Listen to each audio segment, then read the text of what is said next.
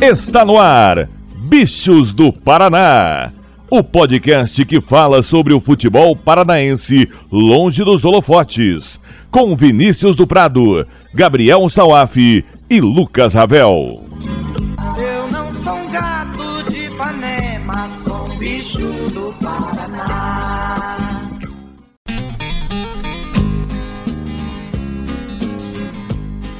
Dale gurizada, tudo beleza? Eu sou o Vinícius do Prado e esse é o 19 podcast Bichos do Paraná. Aqui nós vamos conversar sobre tudo o que rola no futebol paranaense, dando destaque ao nosso campeonato estadual.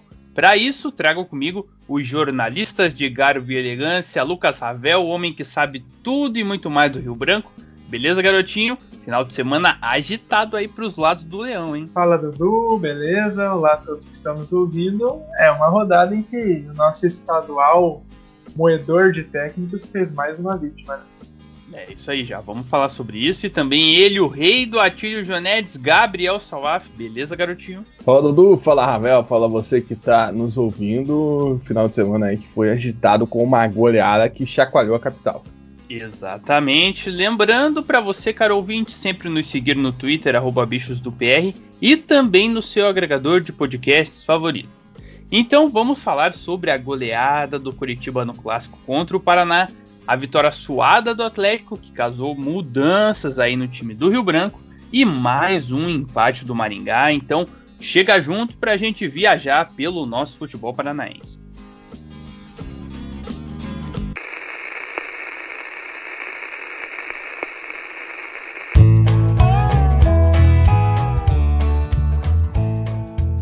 Então, pessoal, uma unanimidade, creio eu, né, mesmo sem a gente discutir aqui, que o jogo destaque da rodada foi o clássico Paratiba. Ele foi disputado no último sábado, dia 24, e o Coritiba, em casa, no Couto Pereira, recebeu aí o Paraná para o primeiro clássico da capital dentro do Campeonato Paranaense. E o Verdão se deu melhor, abriu o marcador no primeiro tempo com um gol do Val e na segunda etapa, abriu a porteira ali com Wellington Carvalho, Igor Paixão e duas vezes ele, o argentino Ceruti, decretaram a vitória para o lado alviverde do clássico. Lucas Ravel, como diria o nosso amigo Jorge Jesus, um beleza, dois pode ser, agora cinco. é, foi, foi um jogo que mostrou a diferença de momento que os dois clubes vivem, né, na minha opinião. Ambos passaram por uma temporada 2020 muito ruim, tiveram que se reestruturar, mas nesse processo Curitiba está muito à frente. É... O Paraná hoje, com, com, sérios problemas que vive, luta para tentar pelo menos ser competitivo. Né? O campeonato do Paraná não é contra o Coxa, né? é contra Maringá, contra o Rio Branco, contra o Toledo, contra o Cascavel CR. Eu lembro que lá no podcast pré-paranaense você perguntou se o Paraná podia até pensar em título, né? E o Salafida disse que o Paraná brigaria para ficar entre os oito. E é isso que está acontecendo. É, sobre o jogo, o Morínigo disse que o Curitiba tem que começar uma partida bem e terminar bem, né? não apenas um segundo tempo. E eu acho que isso descreve até como foi o jogo. O primeiro tempo do Coxa, mesmo com a vantagem do placar, eu acho que foi abaixo. O time abusava demais de é, passes mais longos, acabava errando bastante nisso. Também achei que faltava o Wagninho e o Igor Paixão aparecer um pouco mais pro jogo, trabalhar junto com o Rafinha. O time não tinha tanta aproximação, mas conseguiu fazer 1 a 0 com, com um gol ali no, no primeiro tempo e, e, ficou com a vantagem no placar no intervalo. Né? Aí no segundo tempo, aí sim, Curitiba cresceu e fez por merecer a goleada. O time voltou com a intensidade, a velocidade que o Mourinho sempre pede. O time melhorou bastante na, no segundo tempo. E o gol logo no início da, da segunda etapa, em uma jogada de escanteio curto muito bem ensaiada e que, dá muito, que deu muito certo, deu tranquilidade para o time poder trabalhar e construir o placar. É, nesse jogo, destaque óbvio para o Rafinha, né, com três assistências, foi o maestro nesse time Acho que ele agrega demais quando ele joga com, com liberdade. Ele criou jogadas pela esquerda, pelo meio, fez tabela com o Gamalho na direita, enfim. Essa capacidade técnica do Rafinha deixa o Coxa muito imprevisível, porque ele acha um passe diferente, consegue colocar a bola onde o jogador comum não consegue. E também o Val, outro destaque para mim, é um jogador completo, até então um pouco desconhecido, foi uma atacada certeira do Coxa no mercado. Ele é o cara ideal para esse esquema do Mourinho, tanto que com ele em campo o Coxa não perdeu. Ele ataca e defende bem e é incansável, um jogador de muita intensidade e que merece elogios, não só por esse jogo, mas pela temporada, pela temporada que faz. Enfim, uma goleada histórica é, de um Curitiba que jogou bem no segundo tempo e que mereceu o resultado. E Salaf, a fase foi tão boa aí desse jogo que até o Ceruti desencantou, rapaz. Ele que ainda não, não tinha feito gols aí, né? Agora fez dois logo de uma vez. Ele deu uma titubeada legal ali no primeiro gol dele, né? Ele se escola do Camaro ali na pequena área. Eu achei que ele ia perder aquele gol. Não, mas foi realmente o jogo que essa força ofensiva do Curitiba foi bem destacada, né? O jogo na primeira etapa tava muito truncado, né? destacou isso, né? Tava bem complicado, tava até chato de assistir, né? As equipes muito fechadas, o Paraná conseguindo fechar ali o espaço pro Curitiba entrar na área, conseguindo anular o Léo Gamalho, mas ali num chute de fora da área, né? E a gente tem que destacar isso, que é algo que o, o faz desde quando chegou, né? Não é algo que ele tenta manter no Curitiba. E o Val é um dos maiores adaptadores dessa teoria de chutar fora da área, né? Um dos jogadores que mais tenta né, durante a temporada, já tentou várias vezes desde que chegou, é um dos destaques né, das contratações do Curitiba, com certeza, ao lado do Romário e do Del Camário, óbvio. Então ele arriscou ali, deu certo, e aí segundo tempo foi-se embora, né? É, é, um retrato desse Curitiba ofensivo, a gente comentou isso semana passada, que o Mourinho reclamou, né? Contra o Toledo, a Curitiba ganhou de 5x1 e o Mourinho tava lá na Curitiba né, soltando mosca, né? Tipo, pô, os caras perderam muito demais. E ele até disse que tem coisas a melhorar também. Concordo, o primeiro tempo deixou as lacunas disso, ainda mais para um time, né? A gente vai comentar aqui rapidinho, vai pegar o Flamengo, né, na Copa do Brasil. Então, você tem que olhar ali, claro, da próxima fase do estadual, olhar os jogos que você vai ter, jogos com equipes como o Azures, por exemplo, fica ali a evidência de como você tem que aproveitar com todas as chances possíveis, porque não é todo jogo que você tem as oportunidades. Então o jogo foi nessa dinâmica. E muito importante também o Coritiba ter feito os dois gols logo no começo do segundo tempo, né? Porque ali o Paraná estava planejando ali como ia né, chegar e o Coritiba ali já fez dois gols. Aí é aquilo né, que você quebra todo o papo de vestiário, você quebra tudo aquilo que o Maurílio tinha planejado para o jogo né? Você consegue ali deixar o Paraná mais nervoso do que o Paraná já estava, né? Logo no, no, no, intervalo do primeiro tempo já teve uma discussão entre o Malírio e o Romário, então os ânimos já não estavam melhores do lado tricolor, então o Coxa soube aproveitar bem, uma grande vitória, né? Curitiba ali conseguindo né, igualar a quantidade de jogos né, entre os demais times, né, entre FC Cascavel, Cianorte, Operário, que estão ali em cima, ficando na segunda colocação, você vai passar isso daqui a pouco. Mas o Corinthians vai se firmando aí com um grande time nesse paranaense.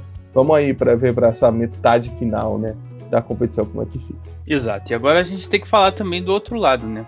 O que o, impacto de uma goleada dessa pode causar, né, Ravel? Porque clássico é aquela história. Às vezes o time vem meio cambaleante, né? E um clássico pode ser algo que vai mudar a história do time do campeonato, né? Às vezes o time ganha um clássico, embala ali uma sequência e pode crescer na competição, mas no caso do Paraná não foi isso que aconteceu e essa derrota pode deixar marcas profundas aí para essa sequência do time na temporada?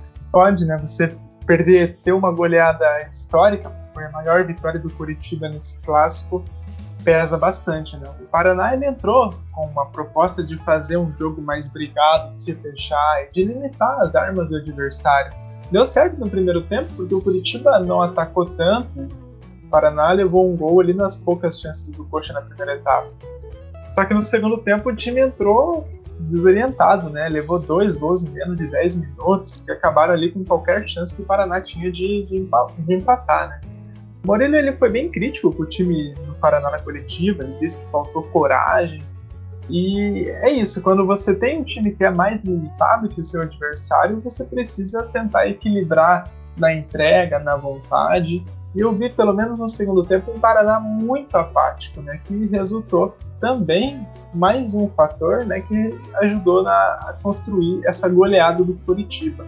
O Paraná ele tem sérios problemas de criação, de defensivos, Mas eu acho que nisso o Maurílio também não é tão culpado. Há uma falta de qualidade nesse elenco tricolor. E isso passa pela forma que ele foi montado, as pressas. O Paraná fez uma série de apostas que juntas, juntas não entregam o que o Paraná precisa é, para ser competitivo. E o resultado aí não poderia ser outro. É, é, esse início ruim de temporada mesmo, sendo eliminado de Copa do Brasil na primeira fase, empatando com equipes de divisões inferiores, sendo goleado por um rival. Enfim, o Paraná é o local onde todos os problemas se encontram, né? Instabilidade administrativa, falta de gestão por anos e anos, elenco sem qualidade, sem planejamento também, apostas até estranhas, problemas financeiros, enfim. E com isso resulta tudo sem a gente conseguir ter uma perspectiva é, muito animadora para esse Paraná de 2021. Pois é, né, Salaf? Paraná que vem aí de três, agora são três jogos sem vencer, né? Dois empates e uma derrota aí nos últimos três jogos. Vai ter outro clássico pela frente contra o Atlético. Também não vai ser fácil aí. Né? O time vai precisar vencer para tentar dar um respiro. E a situação do Paraná fica complicada, né? Porque, claro que ali na, na classificação você tem ali Toledo e Maringá, que estão um ponto abaixo apenas, né? mas também não estão jogando aquele futebol. Mas pensando aí em classificação, né, como você tinha falado, a briga do Paraná era essa, tá ficando complicada a situação do, do tricolor aí, principalmente pelo desempenho, né? É, e tem o Cianorte no meio desse caminho ainda, né, Dudu? Tem o, o, revisita lá com o Leão do Vara, que já eliminou na Copa do Brasil. Então, realmente está bem complicado é o cenário, né? Eu não vejo até mesmo agora o Paraná se classificando, né? Talvez ali Paraná, Rio Branco, Londrina disputando as últimas vagas, né? Com Azures e Atlético conseguindo se firmar mais nessa zona de classificação.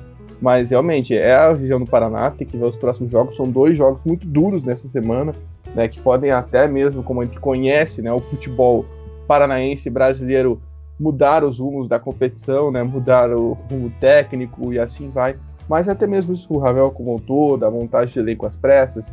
A gente pega o exemplo de semana passada. Na terça-feira, o, Pedro, o Paraná anunciou o Pedro, né, atacante que veio da América do Rio, que já teve flertes com a Anitta, que é o grande destaque da carreira do cara. Aí você já vê o nível da contratação. E ele era reserva nível, Nível ego, é assim? Exato, né? Nível ego, mas também tem esse destaque que o Pedro era reserva de um time que foi rebaixado no Carioca. Né? Um jogador de Série B do Carioca. Ele chegou na terça.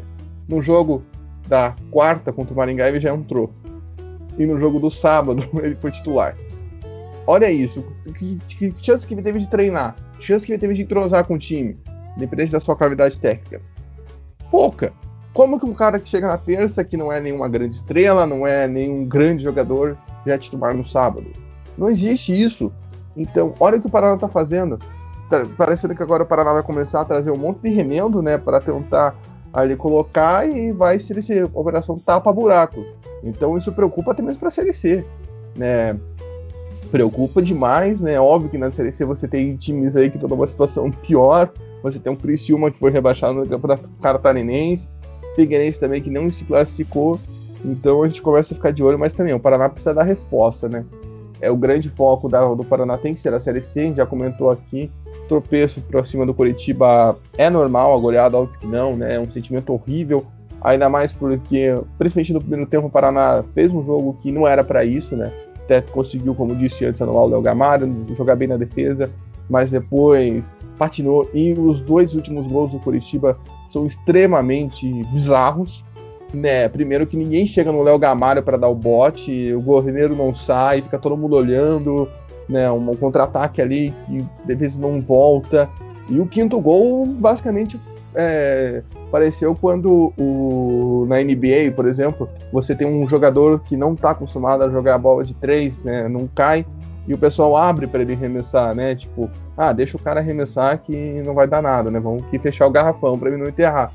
Pareceu que foi isso. Os caras simplesmente abriram para o Serruti chutar, o Serruti chutou, o Renan foi mal demais na bola, além do Renan já ter falhado no segundo gol. Ou seja, uma displicência ali também que tá complicado, sabe? Realmente é, é, é tenebroso o caminho que o Paraná tá tomando. O presidente renunciando com a saúde. Vai ser um ano muito complicado para o Paraná, né? E a gente sabe o quão importante o Paraná é fazer um bate-volta na Série C. Então, a gente começa a se preocupar por isso. Vamos ver aí, essa semana vai ser importantíssima para o Tricolor, né? São dois jogos muito importantes, com adversários muito complicados, mas o Paraná tem que focar aí que é, é uma chance de dar um respiro, principalmente uma resposta para o seu torcedor. É isso aí, a resposta tem que ser rápida porque não será um ano fácil, como o Salaf comentou. E esse foi o nosso jogo destaque da rodada, o clássico Parativa. E com os resultados você vê a distância entre as equipes na tabela. O Verdão subiu para vice-liderança com 13 pontos e o Paraná caiu para nono com 5 pontos e um jogo a menos aí, né? Esse jogo a menos, né? O Salaf falou do jogo contra o Cianorte, mas o jogo que ele tem a cumprir para ficar tudo igual ali com os outros seria o clássico contra o Atlético, como eu comentei, né? Então não vai ser fácil ali também. E agora vamos falar sobre os duelos do domingo.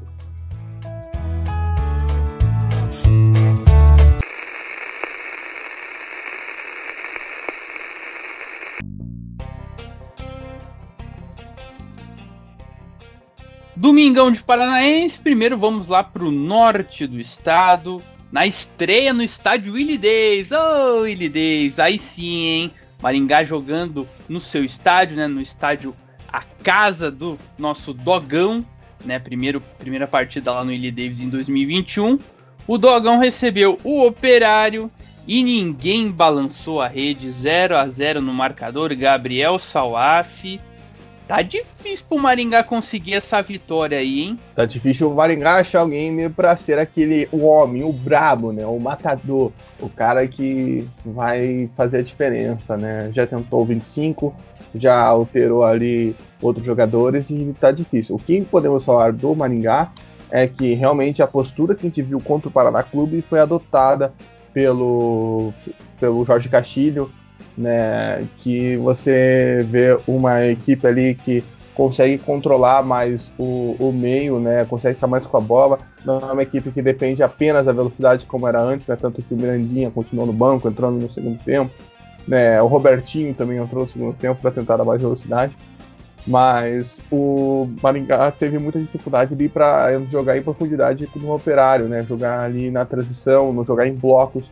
Há uma dificuldade de trabalhar essa bola né? Não só ficar ali trabalhando, tocando de um lado para o outro e isso foi mais complicado. Então você vê que o, o Maringá ele consegue com a bola, mas não consegue de fato ali concluir, chegar. Foi um jogo ali muito truncado, né? Essa equipe estavam com um desenho tático muito parecido, né? Basicamente um espelho ali uma da outra. Então o Maringá conseguiu ali ficar com a bola, mas não conseguia passar. A mesma coisa o Operário. O Operário conseguiu forçar o jogo nos minutos finais das ambas etapas mas foi um jogo muito parado, né? Foi um jogo muito travado, não havia tantas oportunidades, não houveram grandes chances de gol. E o resultado 0x0 foi até justo, mas é complicado pela situação que o Maringá vive, né? O Maringá precisa ali dar aquela lavada na alma, né? Deixar essa zona de rebaixamento aí para trás, né? Tentar chegar de fato numa briga da classificação, porque hoje, por exemplo, se o Maringá vence, ele já pula ali para a nona colocação e fica com a mesma pontuação do Rio Branco, por exemplo, Londrina, já passaria o Londrina, né? Então já ia ser um destaque. Então o Maringá ele precisa dessa vitória, né? Agora mais do que nunca, né? Agora que está com quatro iria para sete, mas está faltando, né? Ao menos a gente vê uma evolução do time comparado àquilo que a gente via nos últimos jogos, né? Via nas primeiras rodadas, uma equipe que só jogava na velocidade e acabava aí e não conseguiu ganhar do Rio Branco, né? Por exemplo. Então a gente vê aí o Dogão evoluindo. Vamos ver, né? E que bom, né? Ver o, o Maringá jogando aí no Willie Davis, né? Conseguindo voltar para sua casa aí após esse começo turbulento de estadual. O próximo desafio é o UFC Cascavel no final de semana, então já é um, uma parada bem dura aí. Mas Maringá aí precisando crescer na competição, vamos ver como vai ser nos próximos jogos. Para alegria aí do nosso parceiro Felipe Augusto, lá da revista e Maringá de volta ao Willie Davis. Esse sim, você falou que o time não tem o Brabo, esse é o Bravo ali na, nas arquibancadas fazendo a, a, cobertura da partida. Já tava lá, inclusive. É, aí sim, né? Com máscara personalizada e tudo, rapaz. aí sim. E falando agora do Operário, Ravel, é um time que conseguiu, por exemplo, vencer com autoridade o Atlético na casa né, do Atlético, na Arena da Baixada, mas contra o Maringá não conseguiu repetir a atuação e vencer também com uma tranquilidade a equipe do Dogão. Afinal de contas, qual é o operário? É o da Arena da Baixada? É o desse final de semana? Ou tá ali no meio do caminho? É, a gente acompanha jogo a jogo do Operário, a gente acha que vai engatar uma sequência e aí vem ali um, um tropeço. Sobre esse empate, eu achei até que foi um jogo equilibrado. O Operário ele fez um jogo abaixo do que ele vinha apresentando, né? É verdade. Mas isso se deve também muito, acho que, à postura do Maringá, que marcou muito bem e também não deu tantos espaços para o Fantasma. É, eu acho que faltou para o Operário conseguir impor seu jogo, né? ter mais velocidade ali nas trocas de passes contra um adversário que marca bem. Você precisa de uma troca de passes um pouco mais rápida, de uma jogada individual. Só que isso não aconteceu com tanta frequência, até por conta do Jean Carlos do Felipe Augusto não terem jogado tão bem assim. É, é um tropeço para o Operário, é, não preocupa tanto porque o time já está com a classificação encaminhada também, mas pela forma que o time que o time tem jogado, o time tem eu vejo que nessa, nessa jornada do Operário no, nesse Campeonato Paranaense, o time tem tropeçado muito contra equipes um pouco mais fechadas, que, que marcam um pouco mais forte, né? Contra o, contra o contra o Atlético, o time tinha um pouco mais de espaço para jogar, porque o Atlético também saía um pouco mais para o jogo contra o Curitiba, o time perdeu, mas fez uma boa partida também. O Curitiba era um time que partia para cima também, enfim. Contra essas equipes um pouco mais fechadas, o Operário tem tropeçado. Contra o Rio Branco, o Operário sofreu bastante para abrir, o, abrir o placar e conseguir a vitória. Conseguiu só no finalzinho. Contra o time do Azures foi assim também, né? O time não fez uma boa partida. Então, eu acho que fica esse ponto. O Operário precisa é, conseguir impor seu jogo contra essas equipes que não tem, que são de divisões inferiores, que jogam mais fechadas.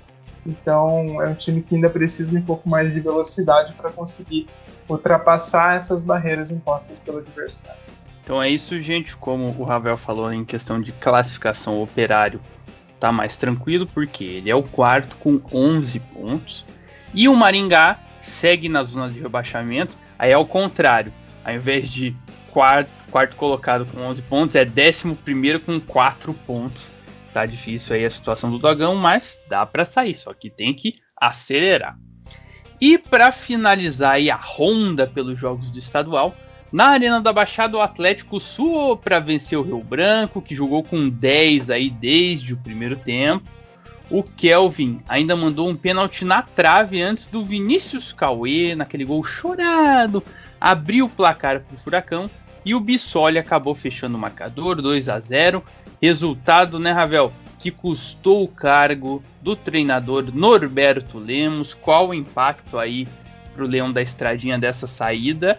Sendo que o time tem uma Série D pela frente. Então, talvez trocar agora seja não seja tão ruim pensando no principal objetivo da temporada. É, pensando na Série D, pelo momento que foi, eu acho que há aí sim uma justificativa, né?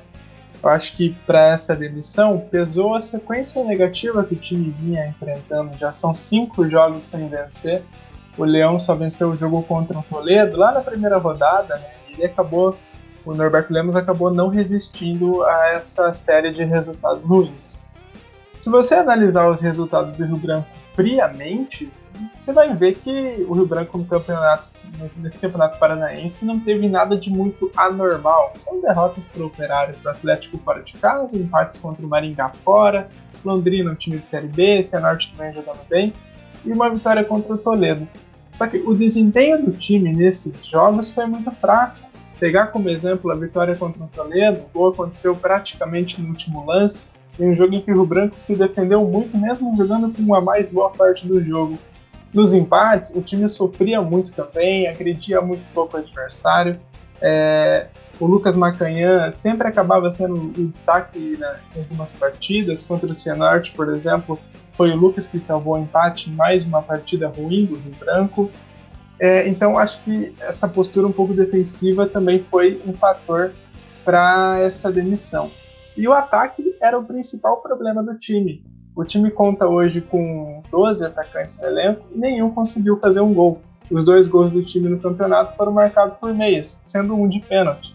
Então o time tinha um problema sério nesse setor, que embora a culpa não fosse exclusiva do Norberto, acabou caindo um pouco nas costas dele por não conseguir apresentar uma melhora nessa deficiência do time. E também outro ponto que eu acho que pesou para o Norberto foi a expectativa da diretoria e da torcida nesse elenco. O Rio Branco fez contratações de jogadores com nomes um pouco mais conhecidos, mas que não apresentam bom futebol já faz um tempo, né? Só que como são jogadores um pouco mais badalados, a expectativa sobe. E na visão da torcida se esperava um time que jogasse com uma postura um pouco mais para frente. A cada jogo do time sem vencer, sem fazer gol, tinha uma enxurrada de comentários com críticas pedindo a demissão do Norberto. Só que eu acho que aí você tem uma, uma divergência. É, se você espera um time que jogue um pouco mais para frente, é, você precisa de um técnico que tenha essa característica. A forma do Norberto de pensar o futebol é até bem clara. Ele gosta de um time mais reativo, com contra-ataques em velocidade. É isso que ele fez em divisões inferiores do Campeonato Paranaense nos últimos anos. E eu acho que essa divergência pode ter sido um erro aí no planejamento do Leão para essa temporada, de olhar apenas o que deu certo lá no passado, mas ignorar todo o contexto do time hoje. Né? As contratações feitas nessa temporada não iam de acordo com o perfil do treinador.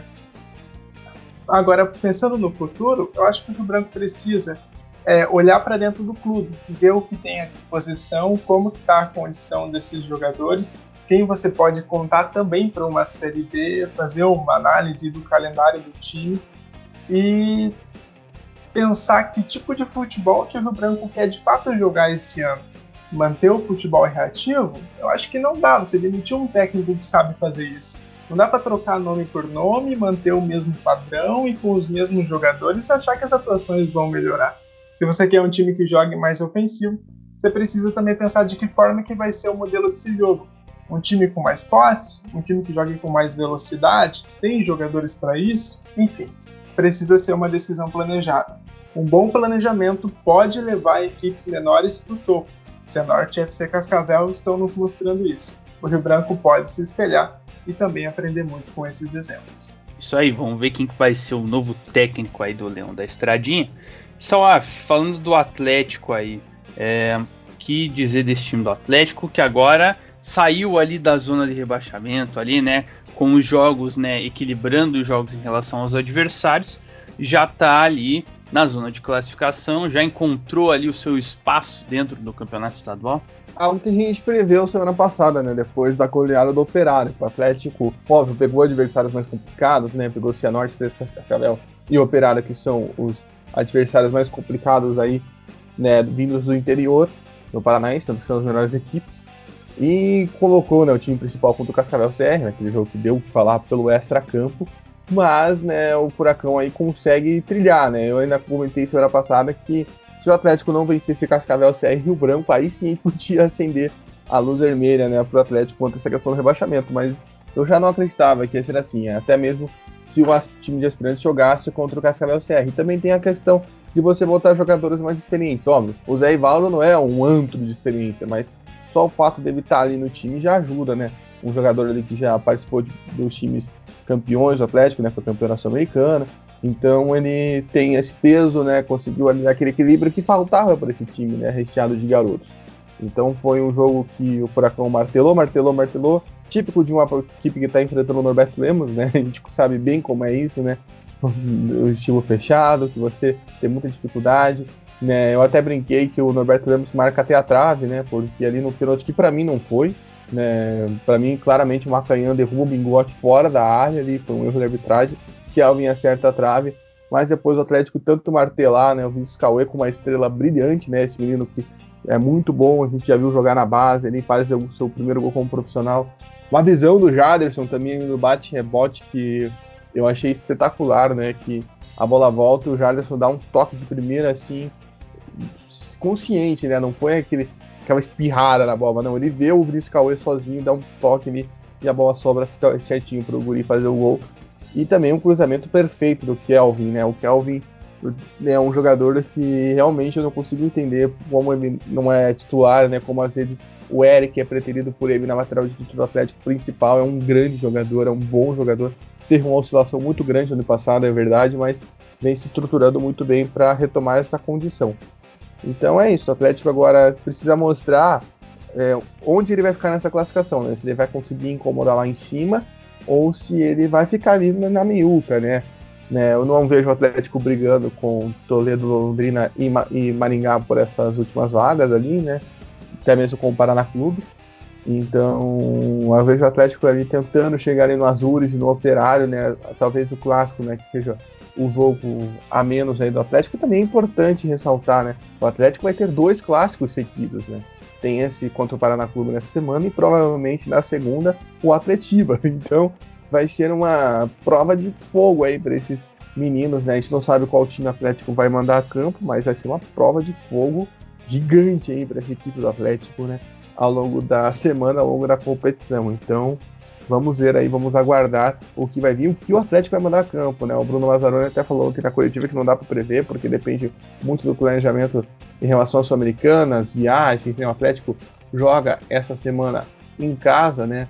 Joga essa semana contra o Metropolitano na Venezuela na Arena da Baixada, mas nas outras semanas tem semanas que viaja, né? Então fica delicado você fazer esse planejamento justamente para os jogadores, se bem que o Atlético botou na semana passada o jogador para jogar um dia após a viagem né, para o Equador. Né, nas próximas semanas, só para ter uma noção, se foi confirmado mesmo o Atlético para segunda-feira, como já saiu uma repercussão, o Atlético joga na terça contra o Melgar, ou seja, no Peru, ou seja, já vai ser mais complicado de você ter jogadores do time principal, no clássico. Mas fica isso só para a gente ficar de olho como que vai ser aí essa sequência de Paranaense. Acredito que o Atlético deva ficar dentro dos oito colocados. A questão é saber se ele vai para cima ou se vai estabilizar na sexta, sétima colocação. É isso então, né, gente? O Atlético venceu a equipe do Rio Branco e ultrapassou o Leão na tabela, né? Agora ele é o sexto colocado com seis pontos e um jogo a menos que os demais, enquanto que o Leão da Estradinha é o sétimo, também com seis pontos, mas tem uma vitória a menos que o Furacão. Então agora vamos passar a tabela do Campeonato Paranaense, que não dá mais para chamar de Frankenstein, agora ela já está ali treinando com o grupo, né? Fazendo aquela readaptação, porque agora só tem um jogo aí a menos a ser disputado, que é Atlético e Paraná.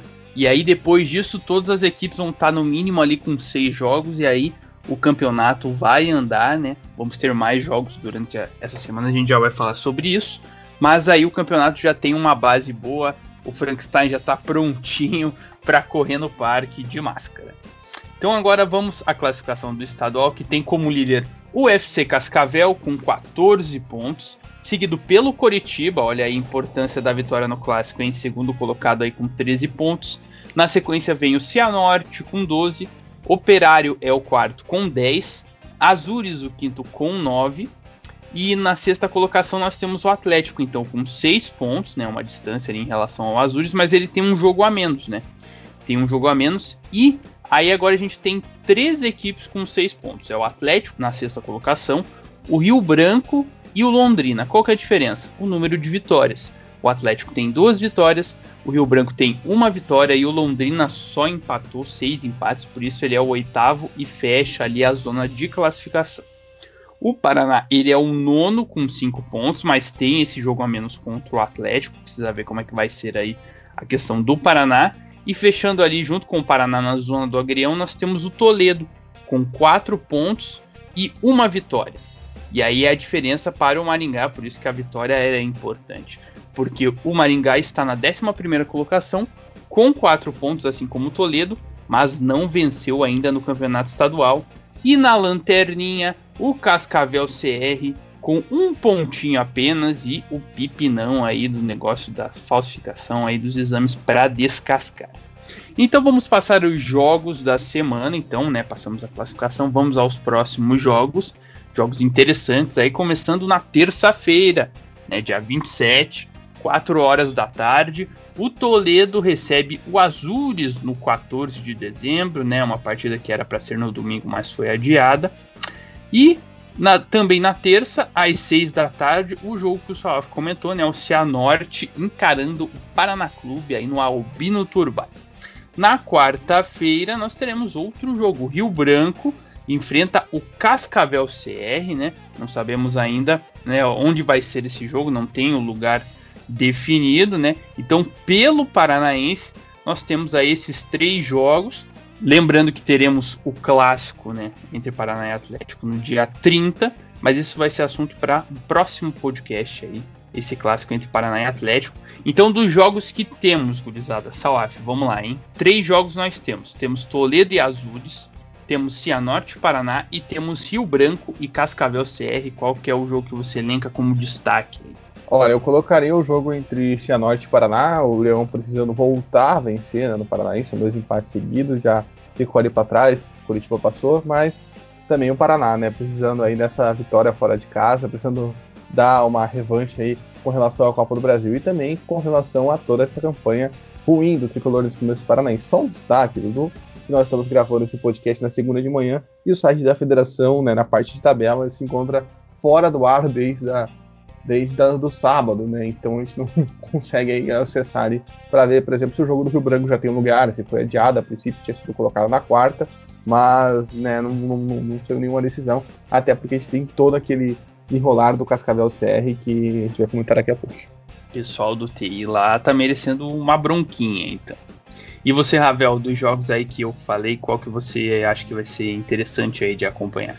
Eu acho que Cianorte Paraná é um jogo muito interessante, mas Toledo e Azures também, né? Porque você tem aí uma briga do Azures pela Série D, por uma vaga, e esse jogo contra o Toledo pode ser determinante, né? É um jogo em que o Azures precisa é, ter um ímpeto mais ofensivo e ir para cima para conseguir um bom resultado contra, contra o Toledo, que vem fragilizado. É, o Toledo, por sua vez, ele precisa aí de uma vitória para conseguir afastar mais ali da zona do, do rebaixamento. Toledo é o décimo, quatro pontos, está empatado ali com o Maringá em pontos, só que o Maringá pontuou ali né, contra, contra, o, contra o Operário, né? O Toledo também pontuou contra o Londrina no último jogo. Então nessa briga de pontinho por pontinho contra o Azures pode ser uma oportunidade para o Toledo conseguir uma vitória e tá que está jogando em casa, né? E conseguir é, subir um pouco mais na tabela. É um jogo que o Azures é favorito pelo que vem jogando, pelo que vem jogando muito bem, mas é uma chance também para o Toledo tentar escapar, né? Qualquer pontinho nessa briga aí é importantíssimo. Exatamente, né, gente? Lembrando também, só esqueci de um detalhe, o Atlético recebe o Metropolitanos, né, pela Copa Sul-Americana na próxima quarta-feira, também jogo internacional aí para a equipe do Furacão. E o Toledo aí vai tentar, né, como o Ravel falou, vai tentar pontuar, até porque, né, ele ficou mais animado aí, né, depois dessa polêmica toda do Cascavel CR, e é sobre isso que a gente vai falar agora.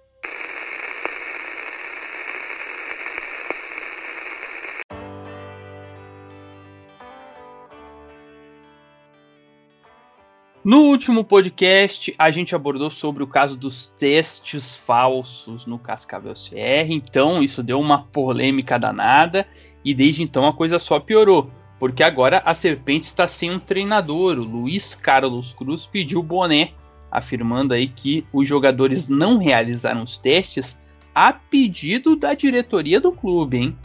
Caso grave aí do Cascavel CR. Isso aí já virou caso de polícia, né? Uma vez que a Polícia Civil está investigando a situação após a federação protocolar os documentos lá na DEMAF, a Delegacia Móvel de Atendimento ao Futebol e Eventos, nome longo, hein?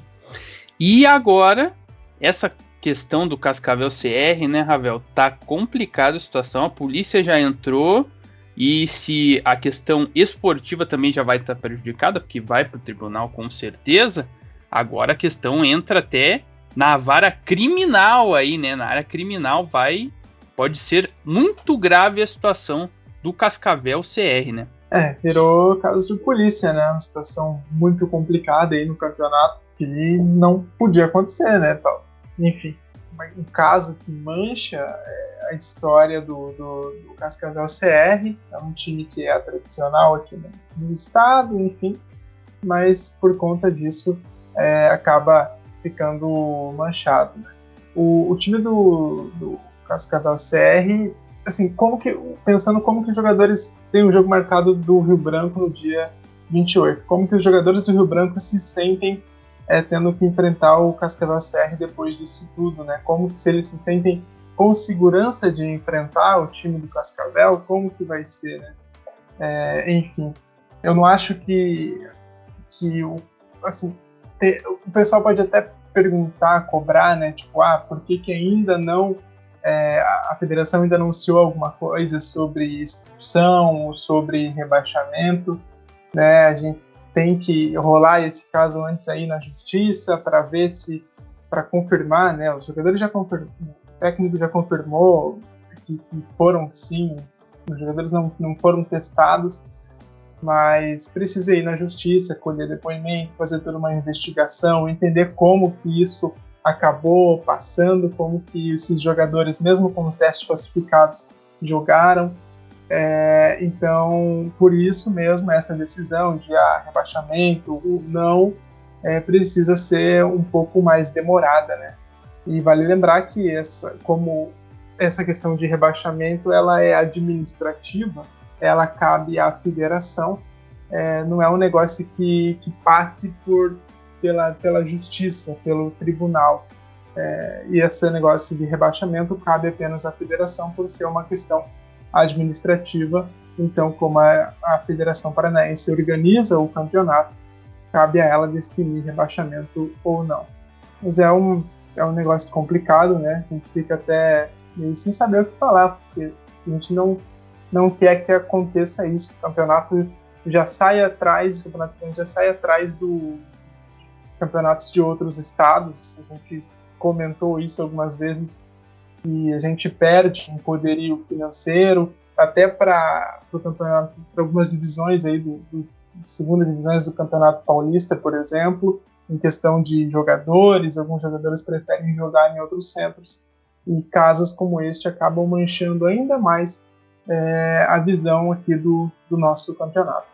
E Salaf, o Ravel citou a, a questão de como fica a cabeça dos jogadores do Rio Branco, né, em ter que enfrentar o Cascavel aí, com todos, toda essa questão da falsificação dos testes, né, correndo o perigo de pegar um Covid aí no meio do caminho.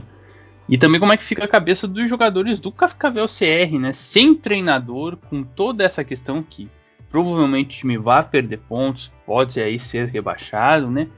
E aí, onde encontrar motivação para poder entrar em campo e fazer um bom papel, sabendo que fora tudo tá errado. Pois é, além de tudo, provavelmente teremos ter aí uma barca de jogadores que vão abandonar, né? Porque realmente é uma situação complicadíssima, né? O que está acontecendo lá em Cascavel. Né, a gente está vendo aí desdobramentos que são um pouco travados, porque essa questão do rebaixamento não passa só para a federação, mas também passa pelo, pelo TJD, pelo STJD, a federação também já encaminhou a denúncia contra o Cascavel CR por lá, mas não saiu nenhuma notificação. Por exemplo, ah, suspende os pontos do Cascavel CR por enquanto, ou os jogos. Então ainda fica um futuro incerto. Né? E a questão, acho que o principal é isso que o Ravel colocou, né? Quem garante que eles vão fazer os testes agora, né? A federação vai bancar esses testes, já que né, o diretor de futebol não fez, né? Pediu ali para os jogadores não fazerem pelo relato do ex-treinador. Então é uma situação muito delicada, né? Uma situação que coloca muitos pontos de interrogação na nossa cabeça que a gente só vai conseguir descobrir realmente numa investigação da polícia, né? O que aconteceu para os jogadores não fazerem o teste, né? E aqui cabe ressaltar que a federação tem culpa nisso. Não, não tem culpa no fato do Cascavel CR não fazer os testes, óbvio, o Cascavel CR é o principal culpado. Mas por esse protocolo, pela maneira que é feito, por você botar a responsabilidade no clube de algo que deveria ser de quem promove o campeonato. Porque o interesse na, no protocolo é do, da federação. Os times vão sempre ver como um gasto. Você, a gente tem que entender isso. Os times vão sempre ver protocolo como um gasto, como uma chatice, ainda mais time que está sem dinheiro. Né? Tem que fazer isso, que droga. Então é complicado, né? Porque rola isso e, e é uma furada realmente aí que a federação se envolve. A gente fica na guarda das consequências, a gente fica na guarda aí no desdobramento. Mas temos aí os pequenos passos, né? Vamos ver o que vai sair dessa investigação, mas creio eu que não vai ser muita coisa boa, né? Tem que ver como vai ser esse jogo na quarta, como o Cascavel ZR vai se apresentar, porque realmente é o nome dos jogadores ali que está envolvido. Né? É muito delicada a situação toda aí que a Serpente se envolveu. E é uma pena, né? Uma tristeza, justamente pelo carinho que todos temos com o CCR, né? Com a equipe em si. Mas vamos aguardar aí, já não tem treinador, não sabemos quem vai ser relacionado para o jogo, não sabemos nem se vai ter jogo, né? Porque se o site da federação ajudasse a dar uma contribuída para a gente ver isso. Mas enfim, são coisas aí que o tempo vai esclarecer para nós. Cenas dos próximos capítulos. Então, para a gente tentar subir um pouco o astral do programa, porque esse, esse assunto é realmente muito complicado e ruim até de falar, né? Mas é necessário. Vamos falar de uma coisa muito legal aí que aconteceu, né? A Federação Paranaense, ela é, conseguiu realizar na última sexta o arbitral do Paranaense feminino, né? E nós teríamos dois times envolvidos apenas, o que é ruim, poderíamos ter muito mais, né? Mas teremos dois times envolvidos, o Atlético e o Imperial, ambos da fita capital paranaense, e as equipes disputarão o troféu em jogos de ida e volta, como se fosse ali ah, o super clássico das Américas.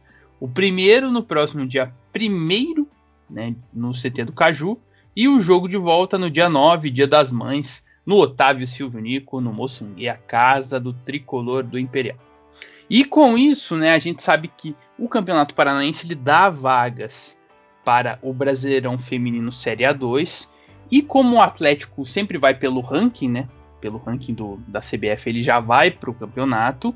O Imperial consegue aí uma vaga para a Série A2, garantindo-se aí na, numa competição nacional do futebol feminino. Imperial que trabalha anos para é, com as meninas ali, com as mulheres do futebol feminino, para conseguirem é, progredir aí na, no campo nacional e finalmente conseguem essa oportunidade nessa OAF.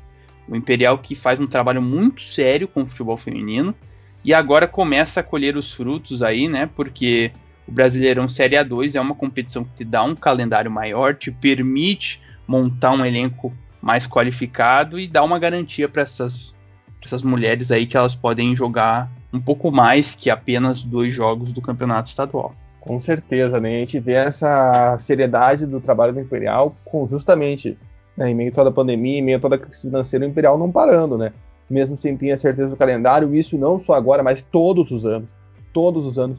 Teve ano que não teve Paranense Feminino e o Imperial estava lá treinando. Na categoria de base que a federação promete, o tão sonhado estadual sub-14, sub-16, e não acontece. O Imperial tá com o time, ou seja, é um trabalho muito legal que o pessoal faz lá, a Rosângela, o Jorginho, né? Eles estão de parabéns, né? É uma grande vaga, né? A gente torcia mesmo e, pro Imperial, né? Nos tempos que a gente cobria no do Rico ao Pobre, né? O Paranaense Feminino, que conseguisse essa vaga, né? Porque era basicamente uma vaga, né? Que estava em aberto, na época o Foz Catratas ainda estava na primeira divisão.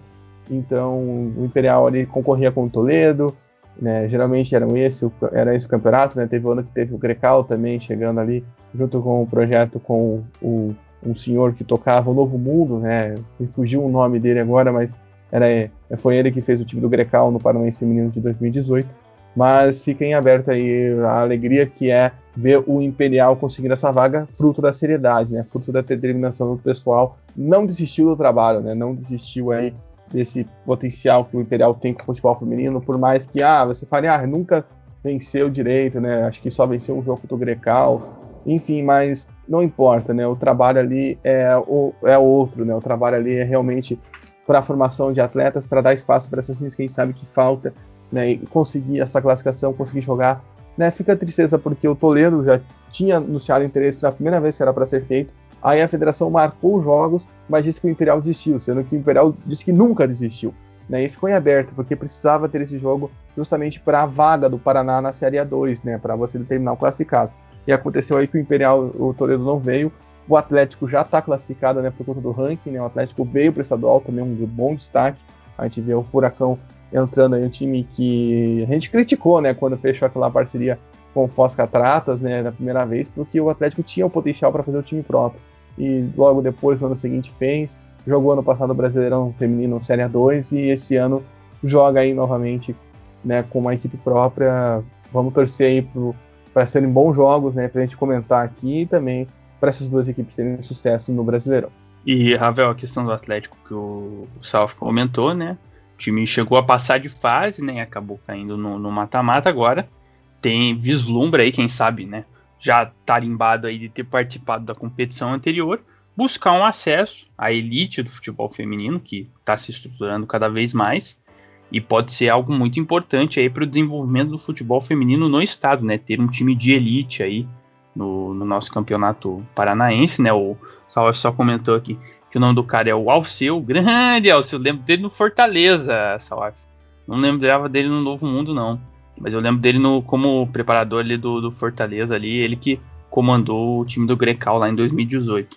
E essa questão, né, Ravel, do, do Atlético, se ele conseguir esse acesso, vai ser muito importante para o futebol feminino estadual como um todo, né? Com certeza, né? É, a gente fica na, na torcida, porque um time se estruturando, sendo forte aí no, no, cenário nacional, também vai crescendo também em conjunto com outras equipes que podem se interessar. Enfim, eu acho que nesse, nesse mundo do futebol feminino ainda falta muito interesse dos times, porque a gente tem potencial sim para ter mais times, mais do que dois times até no estado disputando o campeonato.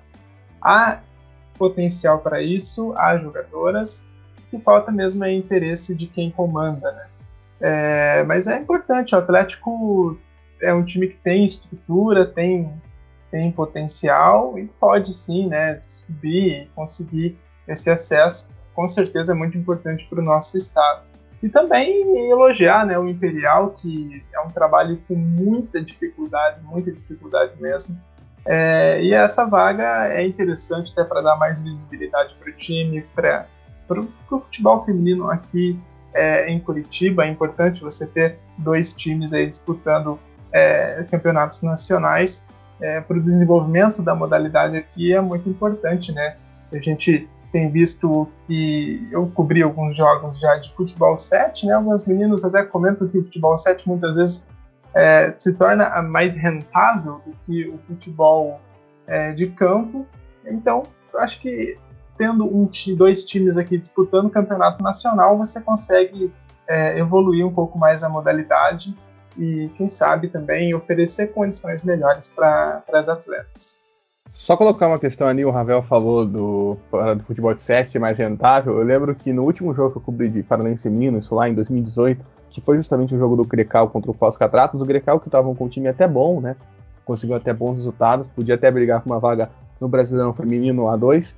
Perdeu várias jogadoras porque no final de semana do jogo, que era um feriado, o, tinha uma competição qualificatória, acho que para o Mundial de Futebol de 7, de uma das mil entidades que existem né, de futebol de 7 e a maior parte do time né, não jogou esse jogo. Né? O Grecal foi para a partida contra o Foz Catratas com oito jogadoras só. Porque o resto estava todo em São Paulo, porque compensava muito mais financeiramente você ir para São Paulo jogar a competição do que você jogar a partida pelo Grecal. Então, realmente um abismo, né? Aquela partida acabou 14 a 0 para o Foz Catratas, que venceu o Campeonato Paranaense ali naquele ano, inclusive. Inclusive, nós temos um campeão paranaense que não é o Foz Catarata, assim, esse destaque, né, Dudu? é verdade, né? Agora, Atlético e Imperial vamos ter um campeão diferente, finalmente, né? Mas é claro que seria muito melhor se tivesse o Foz, o Toledo, outras equipes, um futebol feminino estadual mais forte, porque daí geraria aquela competitividade que elevaria o nível e traria equipes mais qualificadas ainda para a Série A2, mas vamos torcer aí para Atlético e Imperial fazerem boas campanhas no, na segunda divisão do Campeonato Brasileiro e torcer para o nosso futebol aí feminino evoluir, porque falta esse carinho, falta esse olhar. E se tiver esse investimento, eu tenho certeza que as gurias vão, vão jogar muita bola e vão trazer muitas alegrias aí para o nosso estado do Paraná.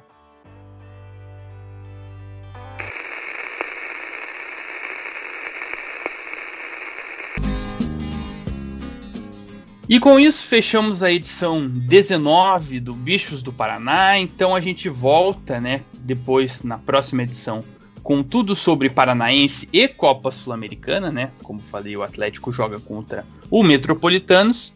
Quero agradecer a você que nos acompanhou até aqui e também aos meus parceiros. Valeu, Salaf, tamo junto. Valeu, Dudu. A gente vai tentar e voltar mais cedo essa semana para não ficar em cima do clássico entre Paraná e Atlético. E também valeu, Ravel, tamo junto. Valeu, Dudu. Valeu, Salaf. Valeu aí a todos que, que nos ouviram. E a gente fica na torcida pelas equipes aqui do Paraná também no futebol feminino. Exatamente. Não se esqueça, caro ouvinte, de divulgar o podcast para os seus amigos, cachorro, papagaio e periquito, seguir lá no Twitter, arroba bichos do PR, no seu agregador de podcast favorito. E voltamos então, vamos tentar voltar mais cedo para falar aí sobre os jogos do meio de semana e as expectativas para o clássico entre Paraná e Atlético. Tá falado? Abração, tamo junto e até a próxima. Eu não sou um gato de Ipanema, sou um bicho do Paraná.